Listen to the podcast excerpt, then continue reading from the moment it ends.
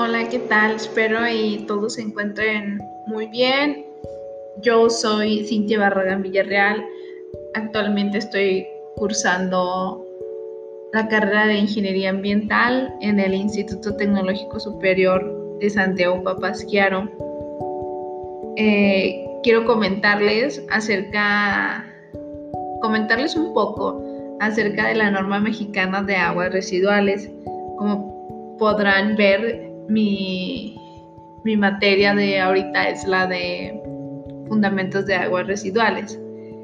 Entonces, comencemos. Esta norma tiene como objetivo establecer los lineamientos generales y recomendaciones para muestrear las descargas de aguas residuales. Para esto es necesario, primero que nada, saber el significado de agua residual el cual nos dice que es líquido de composición variada proveniente de uso municipal, industrial, comercial, agrícola o de cualquier otra índole. Esta norma está formada por seis definiciones. La primera es uh, justo la que les acabo de mencionar, que es la de agua residual.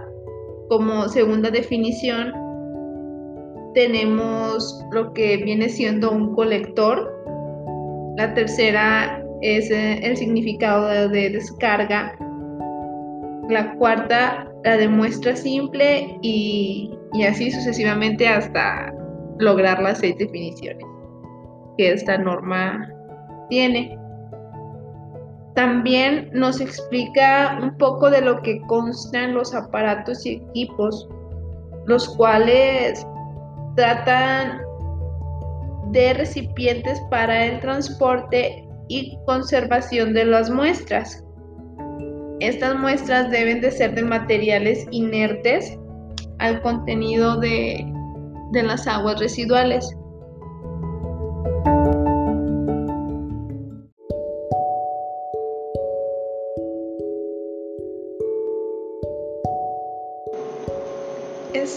Norma consta de un cuarto punto, el cual trata sobre la identificación de las muestras, la cual nos habla un poco sobre las precauciones necesarias para que en cualquier momento sea posible la, la identificación de las muestras. Algo que es muy importante y que me llamó mucho la atención es el procedimiento que esta norma presenta. Consta de varios, de varios pasos, pero les voy a mencionar el primero. Eh, el primer requisito consiste en que las muestras deben de ser representativas con las condiciones que existan en el punto y la hora de muestreo al igual que tener un, volumen suficiente. Esto es muy importante a la hora que, que, se, que se empieza a llevar a cabo el muestreo, las tomas de muestras y esas cosas. Eh, las muestras deben de representar lo mejor posible las características del efluente total que se descarga sobre el conducto de la muestra. Eh, este vendría siendo otro punto.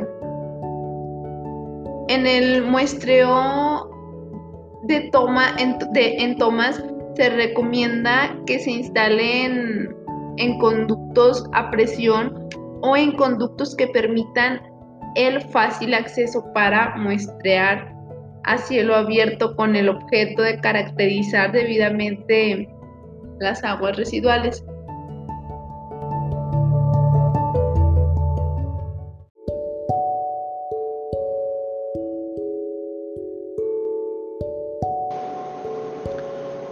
Para finalizar, quiero comentarles acerca de las observaciones que pude me pude percatar acerca de, esta norma.